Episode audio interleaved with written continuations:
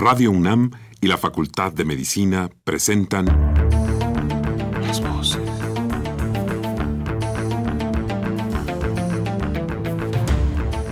Voces. Las voces. Las voces. Voces. Las voces de la salud. Reflexión y análisis de las ciencias médicas. Acompáñenos.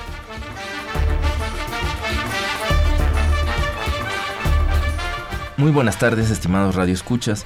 La Facultad de Medicina de la Universidad Nacional Autónoma de México y Radio UNAM tienen el agrado de invitarlos a que nos acompañen en su programa Las Voces de la Salud. Soy el doctor Andrés Aranda Cruzalta y el día de hoy para hablar sobre la atención del cáncer de mama en México, retos y oportunidades, se encuentra con nosotros el doctor Leopoldo Ávila Medrano.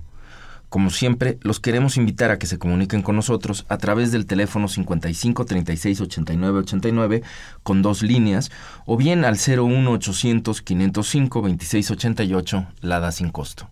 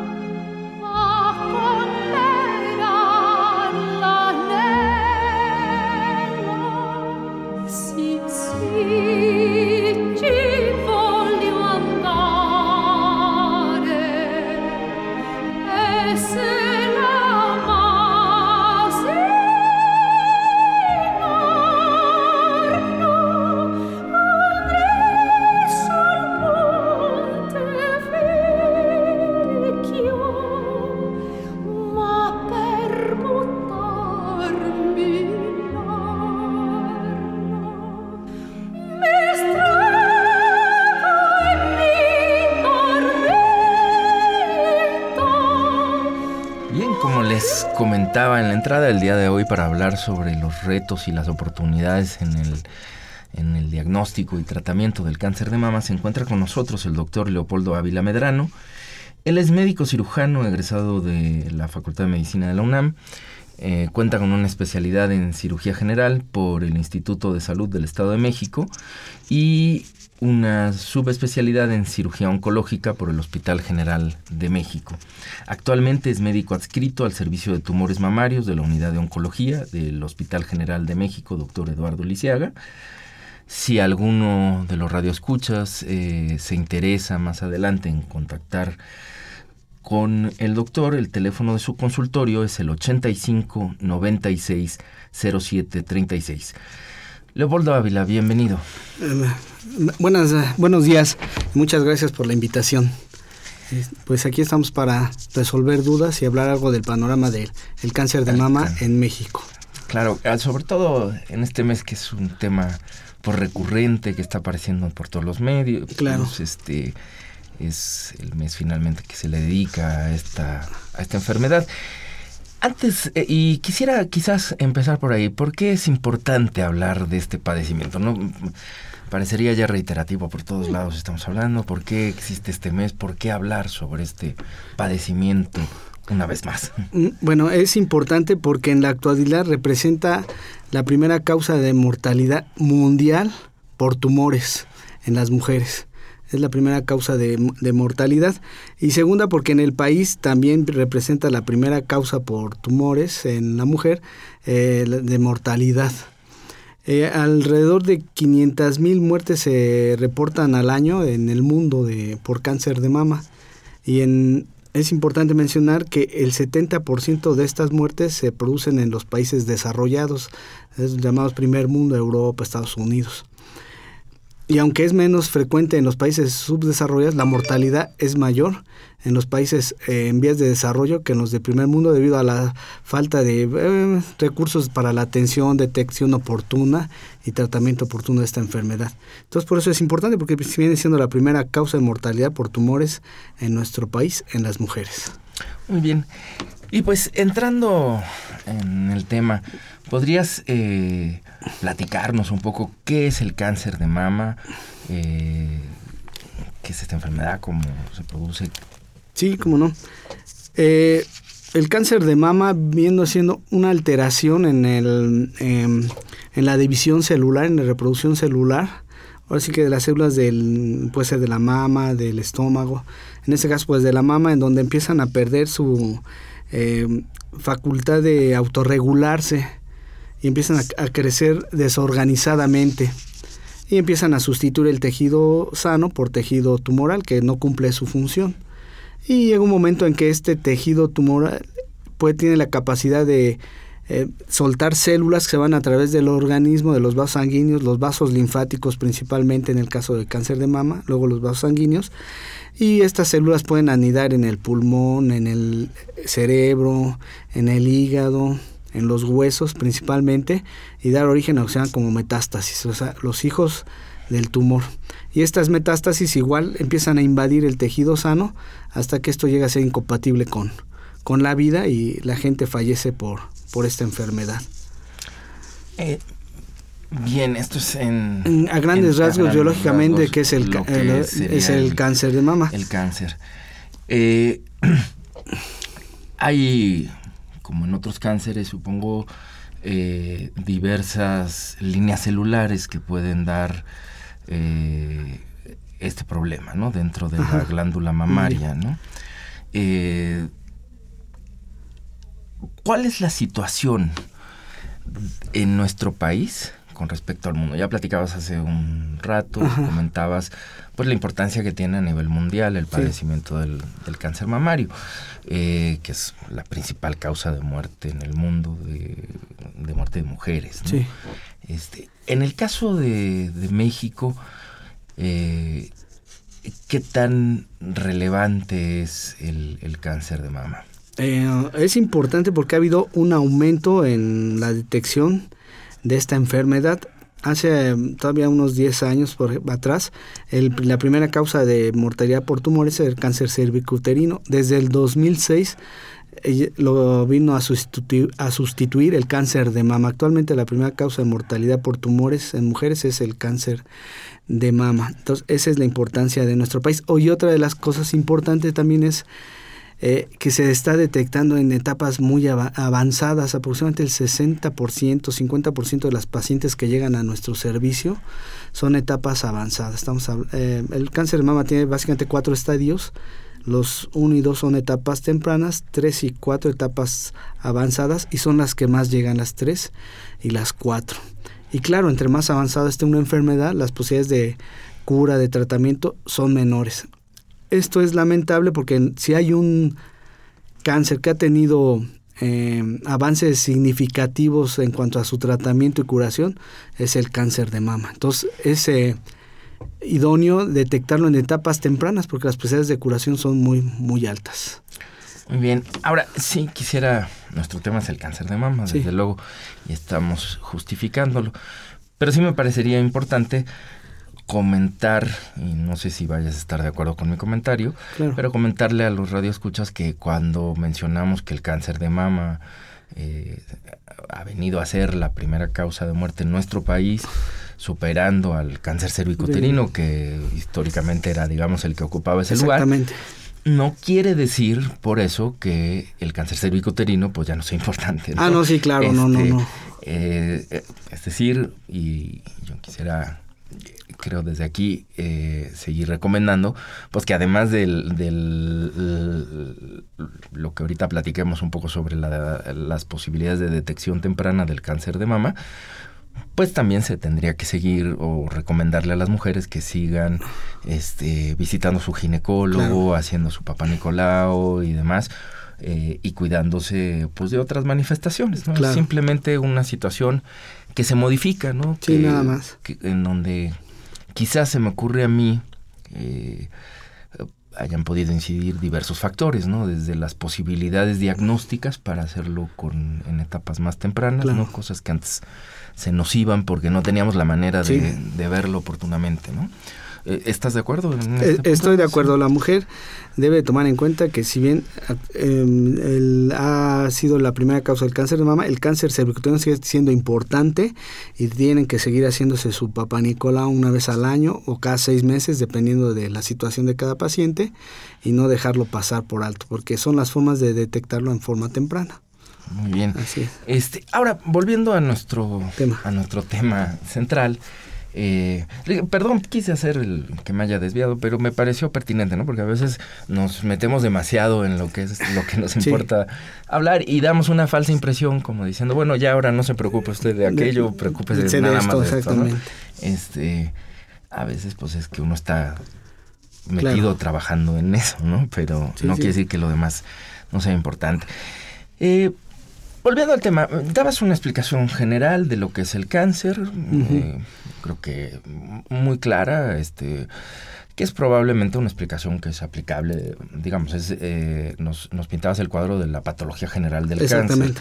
cáncer. Que es básicamente lo que ocurre en cualquier cáncer. En cualquier cáncer, exactamente. Este, en términos generales. Ahora, eh, y que nos permite entender, pues, precisamente eh, pues qué ocurre en el caso del cáncer de mama. Sin embargo, ya específicamente hablando, digamos, de la patología de la mama, en el caso del cáncer de mama, ¿qué tanto se ha avanzado en saber uh, reconocer eh, si es que hay una causa, factores asociados, sean de tipo genético, hormonal, que puedan estar vinculados con eh, el desarrollo del cáncer de mama? Eh, no se ha identificado una causa, única, ¿sí? pero sí se ha identificado una serie de factores de riesgo que eh, vale la pena tomar en cuenta para em, como poner un poco más de énfasis en esas pacientes que presentan esos factores.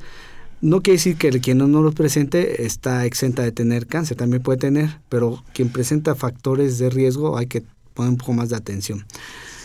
¿Cuáles son estos factores que tenemos? Bueno, el principal, la herencia. Sabemos que en la actualidad aquellas eh, pacientes o familias en donde hay historia de cáncer de mama, sobre todo que la abuelita tuvo cáncer de mama, la mamá tuvo cáncer de mama, pues hay más probabilidades quizás que las hijas tengan cáncer de mama. No quiere decir esto al 100%, pero hay un mayor riesgo, entonces hay que estarlas vigilando, darles asesoría. Eh, se ha mencionado también la exposición a estrógenos y esto está relacionado con el inicio de la menstruación y la presentación de la menopausia. Entonces se considera factor de riesgo que presenten la menstruación antes de los 12 años o tengan la menopausia después de los 50, 52 años. Em, pacientes que no han tenido hijos y que no han, por ende no han amamantado también son factores de riesgo para presentar esta enfermedad algo muy importante en la actualidad con esto de eh, la igualdad de los derechos, pues las, las mujeres también nos han igualdad en algunos vicios. Entonces el tabaquismo es un factor de riesgo importante para, no más cáncer de mama, muchísimos cánceres, pero en que se ha encontrado como factor de, riesgo para cáncer de mama, el alcoholismo también. Eh, entonces alguien que fuma o que toma tiene un mayor riesgo de presentarlo que quien no tiene estos factores. La obesidad también se ha encontrado como un factor de riesgo para desarrollar cáncer de mama. El, el uso de eh, hormonales eh, femeninos, digamos estrógenos, por más de 5 años también aumenta el riesgo de padecer cáncer de mama y de endometrio. Son factores de riesgo. La falta de ejercicio también se ha eh, asociado como un factor de riesgo para el desarrollo de cáncer de mama. Este, factores eh, económicos también se ha visto, por ejemplo, es más frecuente en, pacientes de nivel socioeconómico alto que en pacientes eh, de nivel socioeconómico bajo. Claro, esto es relativo, ¿no? Eh, pero son factores de riesgo que se han mencionado. Ahora, quien tiene, entre más factores de riesgo haya, más probabilidades de que pueda tener esta enfermedad, pero tampoco es al 100%. Vamos a tener una paciente que quizás no tenga más que uno o dos factores de riesgo y, presente el cáncer. Y a lo mejor encontramos pacientes que tienen todos los factores del riesgo y nunca este, lo desarrollen. y algo se me olvidaba uno muy importante, ser mujer es un factor de riesgo para cáncer de mama. Este es más frecuente en las mujeres que en el hombre. Sí, y una diferencia muy importante de mama en hombres, ¿no? Así es. Que es muy, pues, muy baja. Muy, muy baja. Y eh, bueno, y a propósito que estamos tratando esta cuestión de los factores de riesgo, eh, estas asociaciones, o sea, sí, sí me parece muy importante distinguir entre causas y factores de riesgo. Eh, porque todos estos que mencionaste que son factores de riesgo, que probablemente están asociados con estilos de vida, que explican por qué, pues a veces a mayores ingresos o en países más industrializados y demás, los estilos de vida pueden, muchos de estos que estás mencionando, pues son derivados de estos estilos de vida en los que se está uno trabajando, eh, en los que la paciente está metida, ¿no? Sin embargo, para decir que algo es factor de riesgo, eh, los médicos solemos tener un estudio, pues, estudios longitudinales, en retrospectivos, prospectivos, y hay ahí todo un análisis estadístico que, no quisiera entrar más allá, nada más dejar claro que sobre todos estos puntos eh, se han hecho esos estudios. Sí, son eh, epidemiológicos principalmente. Y lo menciono porque, pues a veces se es se pueden producir asociaciones espurias, ¿no? Claro. Eh, eh, también de repente se cuelgan una serie de mitos, ¿no? No sé si, si te interesaría comentar un poco sobre esto. De mitos en torno a ciertos factores de riesgo que pueden decir es que esto puede producir o no producir. Eh, te comentaba hace rato, ahí por ahí había en internet una asociación de la leche con el cáncer de mama. Esto no hay ningún estudio científico que avale este esta correlación de, que la leche cause eh, cáncer de mama, o sea, no, no, no, ese es un mito, o sea, no existe. Ese es un, otro, de otro de los mitos que también existen es que porque la mama es más chica, eh, el riesgo es más bajo que las que tienen mama más grande. No es cierto, el, el riesgo es el mismo, tengan la mama chica o la mama grande el riesgo es lo que mencionamos, como el riesgo de cáncer de mama es muy bajo en hombres, a mucha gente se le pasa que puede haber cáncer de mama en hombres y piensan que no existe en hombres. Y no, sí se presenta eh, el cáncer de mama en hombres y hay que saberlo para diagnosticarlo, porque lamentablemente nos llegan en etapas más avanzadas que en las mujeres, porque como piensan que, que no lo padecen, pues no lo diagnostican hasta que ya está avanzado.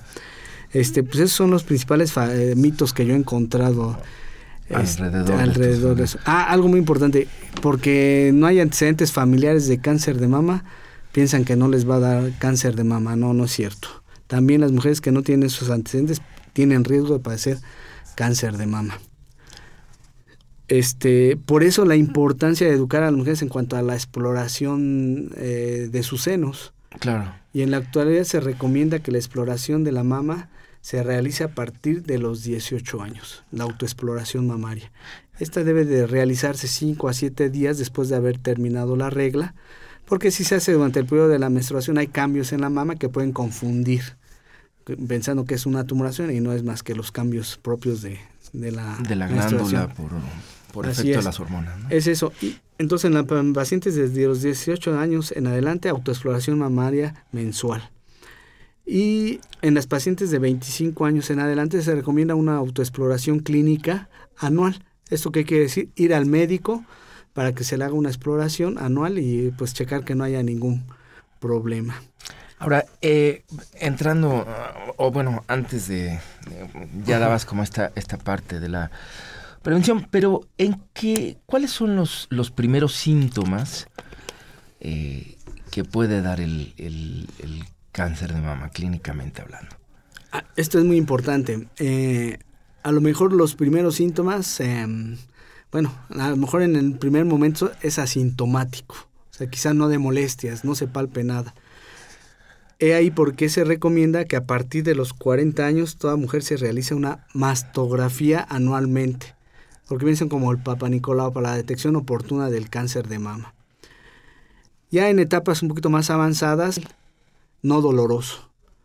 Ese es uno de los principales síntomas que encuentran las pacientes para la detección temprana del cáncer de mama. Nódulos duros, no dolorosos.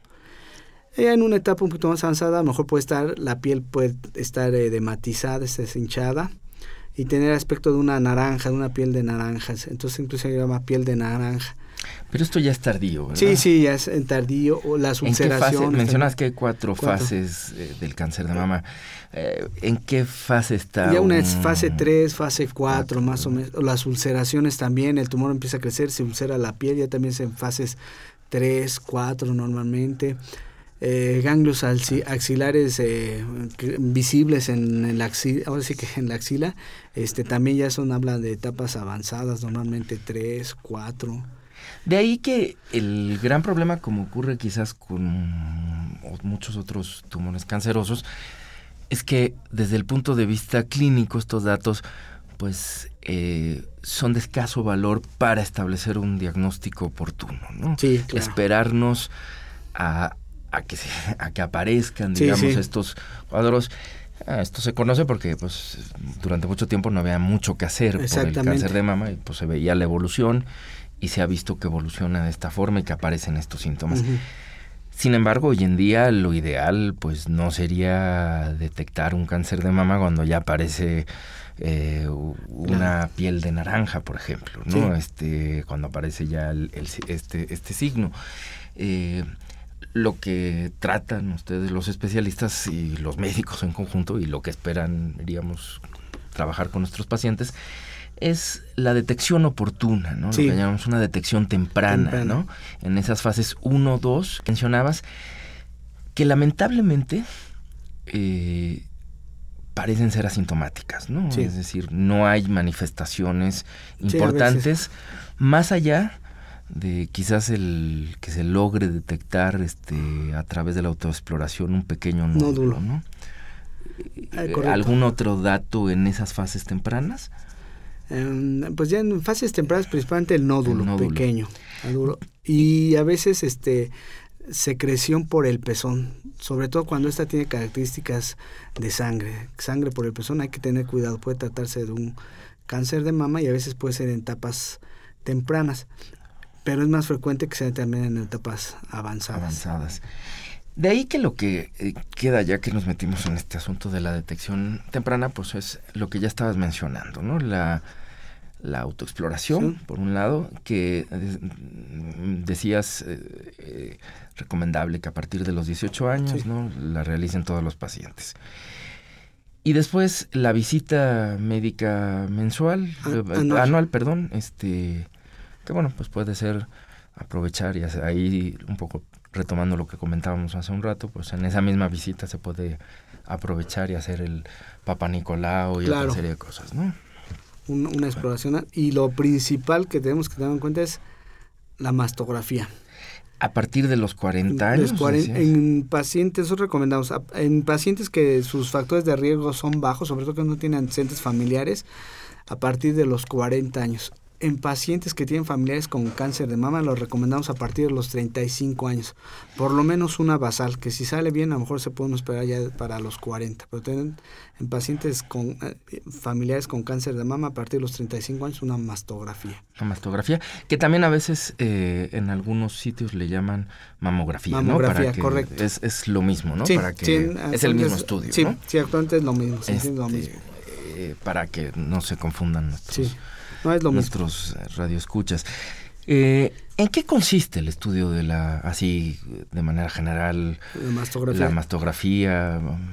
Eh, Ay, ¿Tiene un paciente que temer por esto? ¿Es muy riesgoso? ¿Qué pasa Ah, con...? eh, eh, importante, este estudio consiste en, son placas con rayos X, radiográficas a través de rayos X. Los aparatos actuales eh, dan dosis muy, muy bajas de rayos X que la verdad el, no hay riesgo en hacerse una mastografía. Inclusive se pueden hacer mastografías en etapas, en edades más tempranas, hay indicaciones, no pasa nada. ¿Por qué se recomienda a partir de los 40 años? Conforme la mama va avanzando en la edad, va- el tejido mamario va siendo sustituido por grasa. Y esta grasa es más fácil que penetre en los rayos X, entonces permite el diagnóstico mejor de alteraciones. Cuando se es joven, la mama es muy densa, entonces los rayos X no este, pues en realidad no ayudan en mucho a, hacer el diagnóstico. Por eso en 40 años es un estudio con rayos X, no hay, lo pueden hacer con confianza, no pasa nada. Inclusive a veces hay la necesidad de que a lo mejor si hicieron ahorita una mastografía es de mala calidad, hay que repetirla en 15 días, un mes, no pasa nada, se puede hacer con confianza. Muy bien. Y pues hasta donde sabemos la mayor molestia del estudio, pues es un pequeño, o sea, hay un pequeño apretón a la mama, este, para tampoco dañar, pero digamos más allá, es, es una cosa relativa, realmente inocua, ¿no? Sí, es, eh, eh, la gran molestia. depende también un poco. que no lo es tanto, ¿no? Depende un poco del técnico, la experiencia, unos más, unos es la molestia, a veces un poquito más que otras, pero es pasajera, se puede dar con analgésicos y no hay mayor problema. Y vale la pena realizarse el estudio para un diagnóstico muy oportuno del cáncer de mama. Muy bien, pues eh, estamos conversando con el doctor Leopoldo Ávila Medrano sobre eh, los retos y las oportunidades frente al cáncer de mama en México. En este momento vamos a hacer una pausa y volvemos para seguir tratando nuestro tema.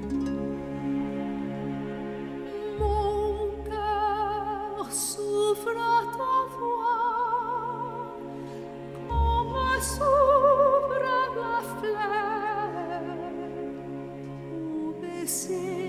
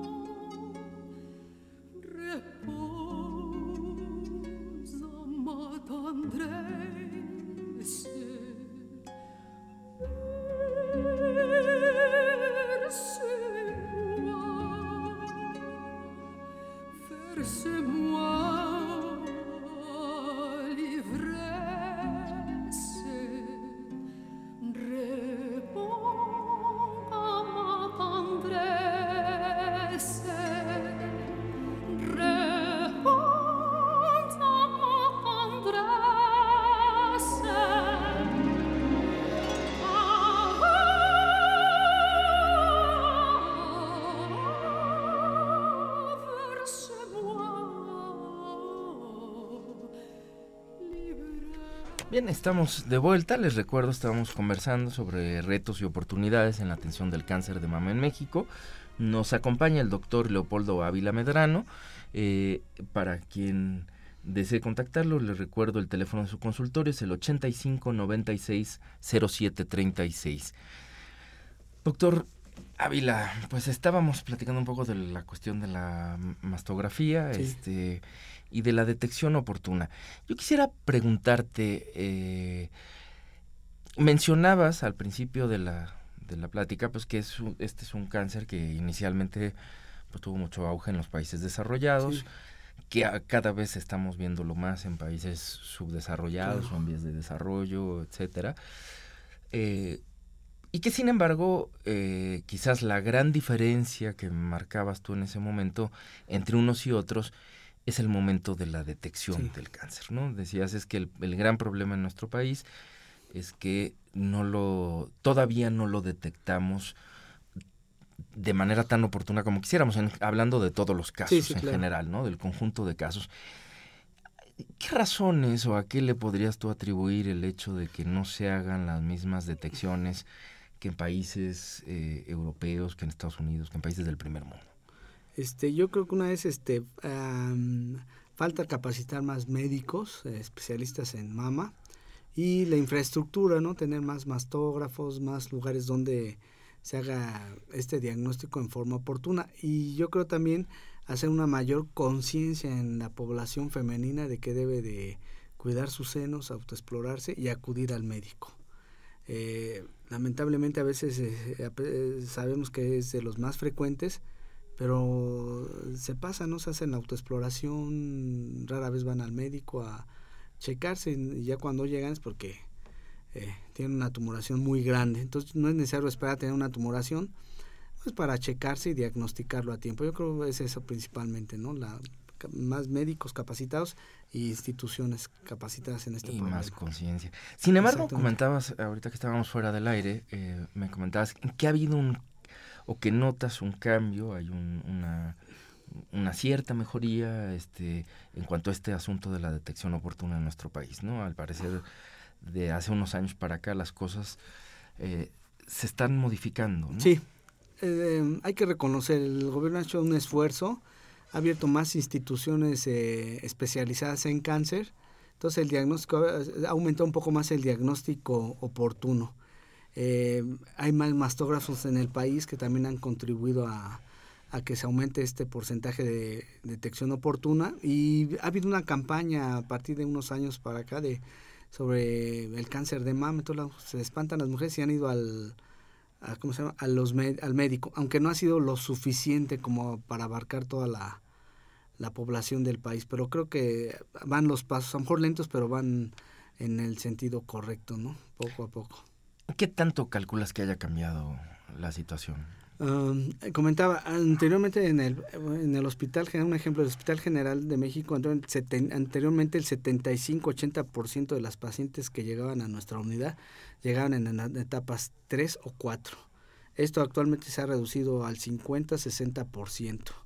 O sea que un 40-50% de los pacientes ya llegan en etapas 1 o 2, principalmente 2, que ya es eh, un avance en la detección oportuna y con mejores probabilidades de que estas pacientes respondan. eso es lo que quisiera preguntarte. ¿Qué, para dejarle, digamos, algún un mensaje a quienes nos están escuchando, ¿no? Este, ¿Qué diferencia hay entre las primeras pacientes que estás mencionando y esta segunda? Es decir, ¿qué expectativas puede tener una paciente que llega en etapas 3 y 4 eh, que llega y se le diagnostica un cáncer de mama en etapas 3 y 4 versus una paciente que es diagnosticada en etapas 1 y 2. No, este, sí cambia una. Eh, el pronóstico es mejor en etapas 1 y 2. Sobre todo, entre más temprano se diagnostique el cáncer, las probabilidades de curación son muy altas. Etapas 1, hasta un 95% de las pacientes se pueden llegar a, curar. Eh, mientras que en etapas 4 únicamente el 15% de las pacientes llegarán a 5 años. Bueno, ya con los nuevos métodos ha, llegado, aumentado hasta un 30%. O sea, hacía mucha diferencia. Los costos, es más económico tratar a una paciente en etapas tempranas que en etapas avanzadas. Le sale más caro y el, y el resultado a veces no es el deseable. Y algo muy importante en la actualidad, en etapas tempranas, en muchas pacientes podemos conservar el seno a veces ya no lo pierden. Se pueden hacer tratamientos conservadores de seno. Claro, eso depende de detectar tumores pequeños. Eh, muy importante, no todas las pacientes van a ser candidatas a conservar el seno, pero en la actualidad un buen porcentaje pueden conservar su seno cuando se diagnostica en etapas tempranas, mientras que en etapas avanzadas a veces es más difícil conseguirlo. Entonces por eso la, y son cirugías mucho más cruentas, ¿no? Claro, más muchas veces no solo es la claro, la mutilación del seno es quizás lo que más eh, pues aterra no solo a las mujeres, sino a todos los que pensamos en esto. Claro. lo que evidentemente eh, pues impacta más. Pero las etapas tardías, ustedes como cirujanos tienen no solo que muchas veces extirpar el seno, ¿no? Sino como mencionabas, a veces ya hay invasión a ganglios o a otras zonas y las extirpaciones son también mucho más, más Exactamente, más, grandes y por ende la morbilidad, o sea, presentar complicaciones son más, más frecuentes. Contra la diferencia de una cuadrantectomía, por ejemplo, que, que, implicaría simplemente quitar, pues, el, quitar el, el, cuadrante donde está el tumor. ¿no? Este, Exactamente, y se conserva el resto de la mama, se les da radiaciones y el pronóstico es muy, muy, muy bueno.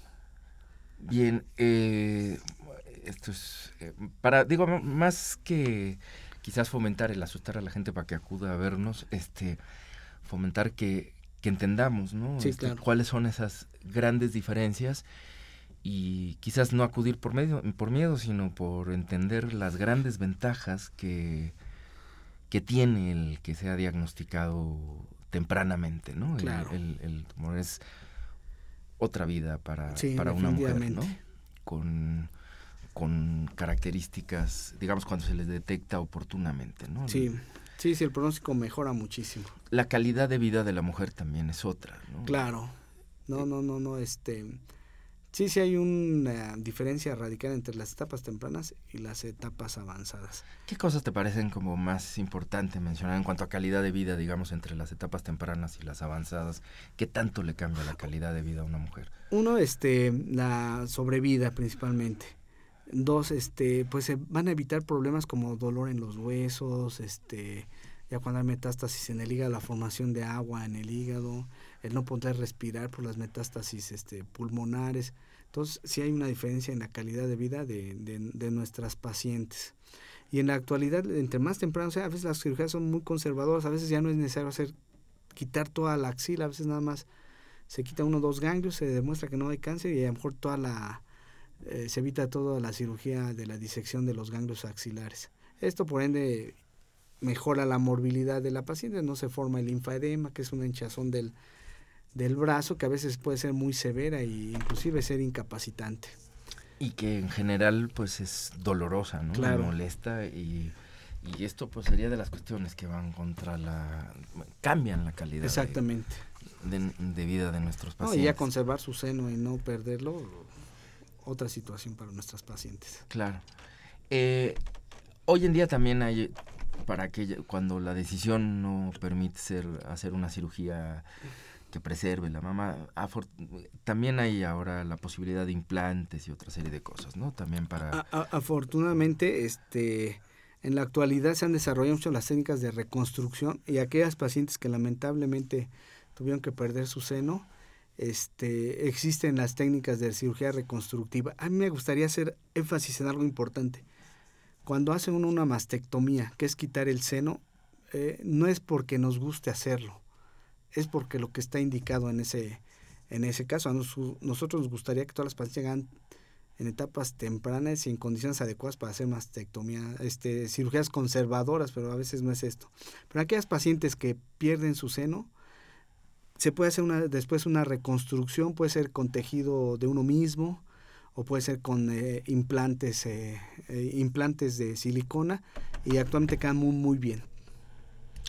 Y una vez que se someten al, al, al tratamiento, eh, digamos, el- yo quisiera entrar un poco a la experiencia de, de tu servicio en el Hospital General. ¿Cómo se diagnostica ya una paciente? Tenemos, estamos viendo, pues podríamos tener estas dos posibilidades que sí me parecería a mí importante contrastar, ¿no? Entre un diagnóstico temprano y un diagnóstico tardío para que vayamos entendiendo la importancia de esto.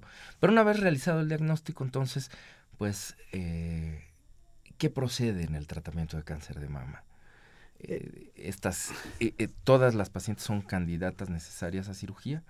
Este, en, la actualidad la mayoría de las pacientes que se diagnostican cáncer de mama, la mayoría tienen que ser tratadas con algún tipo de cirugía. Posteriormente, dependiendo de la etapa, bueno, lo primero una vez que tenemos ya el diagnóstico de cáncer de es estadificarlo, es decir, si es una etapa 1, una etapa 2 o etapa 3 y 4. Algo muy importante, cuando se diagnostica una etapa 1 o 2, eh, por lo regular, se pueden operar de primera instancia. Eh, son candidatas a cirugías. Cuando se diagnostica una etapa 3, el tratamiento normalmente debe ser de primera instancia quimioterapia. Es dar quimioterapia para matar las células que anden por ahí este, circulando y el tumor empequeñecerlo y poder facilitar una cirugía. Y en etapas 4 normalmente son tratamientos paliativos y rara vez se, se opera a la paciente. En casos muy excepcionales, tumores que eh, ya ulceraron la piel, que están sangrando, que están infectados, pues hay que hacerles una mastectomía, a veces nada más paliativa. Muy bien. Entonces, este primero es estadificar a las, a las pacientes. Nosotros en el hospital normalmente en etapas tempranas únicamente les eh, solicitamos su, radiografía de tórax, sus estudios preoperatorios, aquellas pacientes mayores de 40 años, su valoración cardiovascular y las operamos. En etapas 3 ya les eh, indicamos otra serie de estudios como son un gamagrama óseo, aparte de la radiografía de pulmón, un gamagrama óseo, un ultrasonido hepático para descartar metástasis. Los sitios más frecuentes de metástasis en el cáncer de mama pues es el hígado, el pulmón, el hígado, pulmón y los huesos. después el cerebro y otras partes. Entonces en etapas 3 ya es necesario hacer ese, esos estudios y en etapas 4 igual. Este, una vez que diagnosticamos que en la etapa 3 no hay metástasis en otro lado, se les empieza la quimioterapia, se les dan todos sus ciclos y después se valora para ver las posibilidades de cirugía. Aquí hay que resaltar que anteriormente todas las pacientes con cáncer de mama en etapas 3 no había de otra, era mastectomía, había que quitar el seno. En la actualidad, algunas pacientes que tienen muy buena respuesta, a veces se les puede hacer cirugía conservadora a pesar de ser etapas avanzadas. No todas, pero algunas ya empieza a hacerse Eso ya depende de la estadificación, depende de la condición del tumor también, de la valoración personal de cada paciente. pero bueno, sin duda que también nos habla de cómo han cambiado, de cómo van cambiando las cosas, ¿no? Este, el que se, el que se puedan lograr algunas de estas, eh, de estas condiciones. Y una vez que es, eh, pensemos en una etapa temprana, este, eh, en, los estadios tempranos, bueno, decías, estas pacientes son candidatas a cirugía, este, son operadas y una vez que es operada la paciente, que es egresada y demás, ¿Qué otros tratamientos recibe? ¿Por cuánto tiempo? algo muy importante. Entonces, aquí en las pacientes que se operan, de primera instancia, eh, lo que sigue del tratamiento va a depender del el reporte del patólogo. Ah, en la actualidad la mayoría de las pacientes reciben quimioterapias, eh, medicamentos este, pues, agresivos, pero esta es una enfermedad agresiva y necesitamos ser agresivos contra esta enfermedad.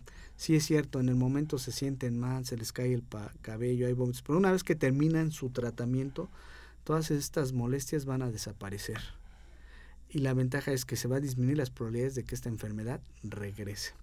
Ahora, en algunas pacientes, etapas todavía muy, muy tempranas, a veces no requieren quimioterapia. A veces con la pura cirugía es suficiente o se les da alguna antihormonal. Algo muy importante, a veces el cáncer de mama suele ser dependiente de los estrógenos. Cuando hay estrógenos crece el cáncer. Entonces se dan medicamentos que bloquean eh, la acción de los estrógenos y se disminuye las probabilidades de que este tumor vuelva. Bien, y una vez que es, digamos, que es egresada la paciente, que se considera que que se ha curado de, ese, de ese cáncer que tenía. Eh, sin embargo, eh, se continúa con algún plan de vigilancia, supongo, porque eh, son pacientes en los que puede haber recidivas, ¿no? Puede volverse a presentar. En, el caso de nuestras pacientes, este rara vez las damos de alta, siempre quedan en vigilancia. Al principio la citamos cada tres, cada cuatro meses, después cada seis meses y a partir del quinto año una vez al año, una vez al año de por vida. Muy bien. Con la finalidad de diagnosticar si vuelve a haber alguna recurrencia, diagnosticarla a tiempo. Tempranamente otra vez, ¿no? Eh, eh, ahora, en el caso de las de las de los estadios 3 y 4, de los estadios avanzados, eh, bueno, ahí de entrada ya nos decías, bueno, el tratamiento ya es otro, porque lo primero pues ya no podemos pensar en operarlas inmediatamente, ¿no? Este, primero tienen que recibir quimioterapia, por lo menos los estadios 3, algunas algunas eran eh, pacientes candidatas a, a, ser intervenidas, eran operadas. ¿Qué pasa con estas pacientes después de la cirugía? ¿Se siguen con la quimioterapia? No, este... eh, normalmente se les da la quimioterapia, se operan y todas las etapas 3 van a radioterapia, tienen que ser complementar con radioterapia. Y ya después que tengan su tratamiento con radioterapia, este, quedan en seguimiento, igual. Al principio cada 3, 4 meses, luego cada 6 meses, hasta que a partir del quinto año, una vez al año. Ahora, aquí habría que mencionar algo, un dato que estabas, que comentabas hace muy al principio del programa, y que es lo que habría que entender, ¿no? Eh, o sea, una paciente en estadio 3 que queda en... Eh, ya logró llegar hasta este punto, queda en vigilancia. Tienes por otro lado una paciente en estadios 1 o 2 que también ya logró salir adelante y está en, en, vigilancia.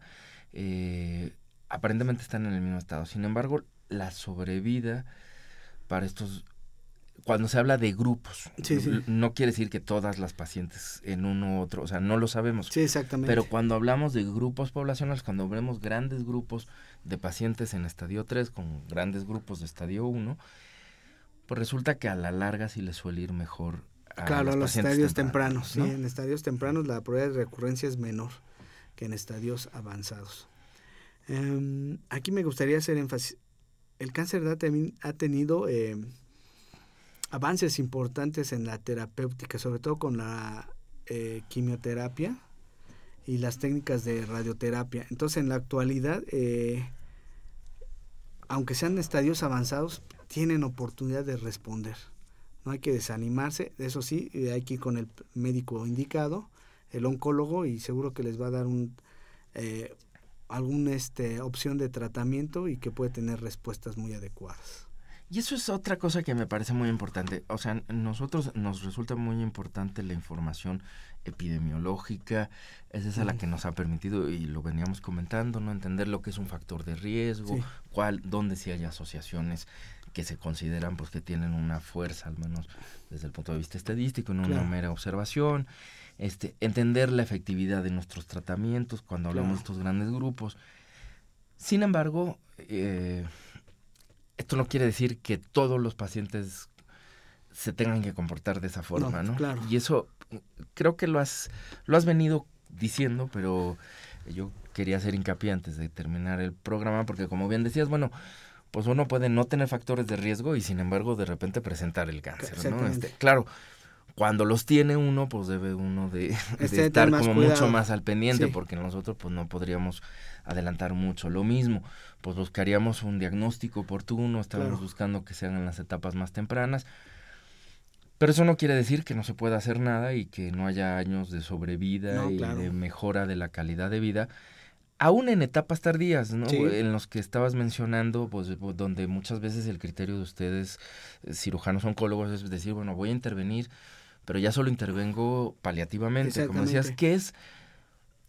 Y esto quizás también es importante, bueno, voy a mejorar tu calidad de vida. Estas intervenciones paliativas lo que están buscando es que la paciente, si bien ya no se puede inclusive buscar una curación o la remisión del, del, tumor, sí se puede eh, que lo que le queda de vida lo pase en las mejores condiciones posibles. ¿no? Y con los medicamentos actuales hemos tenido pacientes que, aparte de mejorarles la calidad de vida, les hemos logrado aumentar la, la sobrevida. Entonces, este, yo creo vale la pena este, ir con atenderse, no desanimarse, atenderse, hay opciones y les puede ir muy bien. Algo muy importante, lo que estamos diciendo aquí es uh, generalidades. Cada paciente es individual y tiene que ir con su médico eh, en este caso de preferencia un especialista en mama, y seguro que les va a dar una orientación adecuada de cómo tratar este tipo de problemas. Claro. Más específica. Hay que enfrentar la enfermedad eh, sin, yo diría sin miedo. Por un lado ayudaría, ayuda bastante en la medida de lo que se puede, ¿no? Controlar esas sensaciones. Y por otro lado, sin, eh, sin dejarse, ¿no? Este, entender que siempre hay algo que se puede eh, ofrecer ¿no? en cualquiera en cualquier estadio no que estemos buscando algunas cosas eh, cuáles son los pasemos ahora un poco a los retos. Estos digamos las generalidades de lo que se ve. En, en, tu opinión cuáles son los principales retos a vencer en la atención del cáncer de mama en nuestro país este pues yo creo que aumentar el número de este el, número de eh, hospitales o instituciones que tengan la especialidad para atender a los pacientes con cáncer de mama, especialistas en mama. Esto yo creo que va a retraer en, un mayor diagnóstico. Em, llegar todavía a un mayor número de la población, eh, los avances de la mastografía, el ultrasonido mamario y los servicios de salud en general para un mejor diagnóstico en etapas más tempranas y seguir haciendo conciencia en, en, las mujeres de, la, de esta enfermedad y que se atiendan a tiempo, se vayan a explorar a tiempo.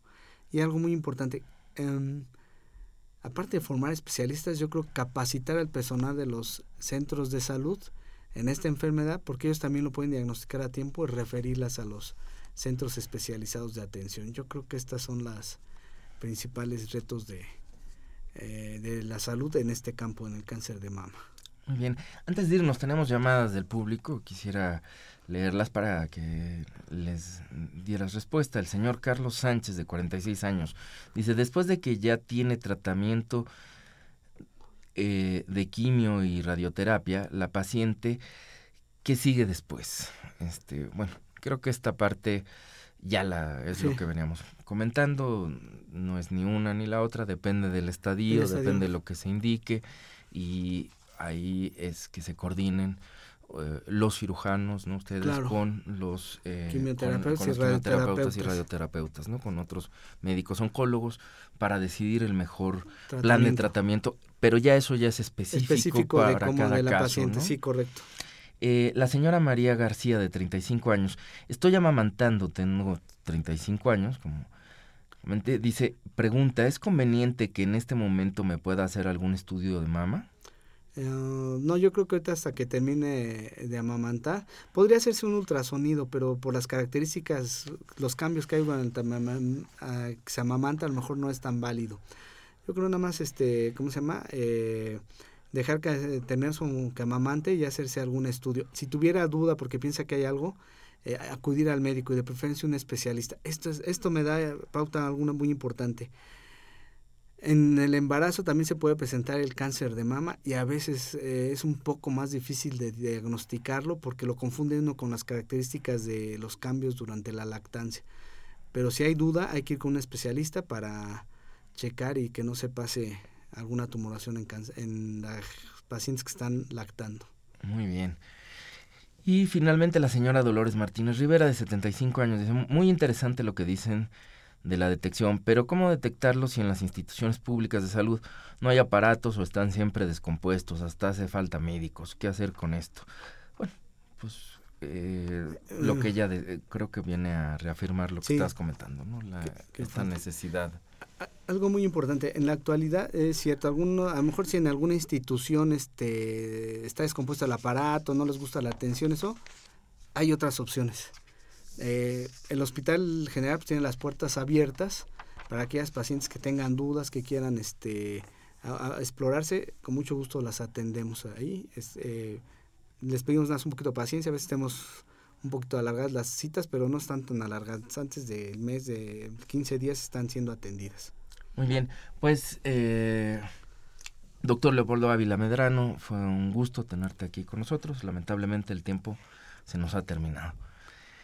Esta fue una coproducción de la Facultad de Medicina y Radio UNAM a nombre del doctor Enrique Graue Vichers, director de la Facultad de Medicina, y de quienes hacemos posible este programa en la producción y realización la licenciada Leonora González Cueto Bencomo y la licenciada Erika Lamilla Santos, en los controles Socorro Montes y en la conducción su servidor Andrés Aranda. Les agradecemos su atención y los esperamos en el próximo de la serie. Radio UNAM y la Facultad de Medicina presentaron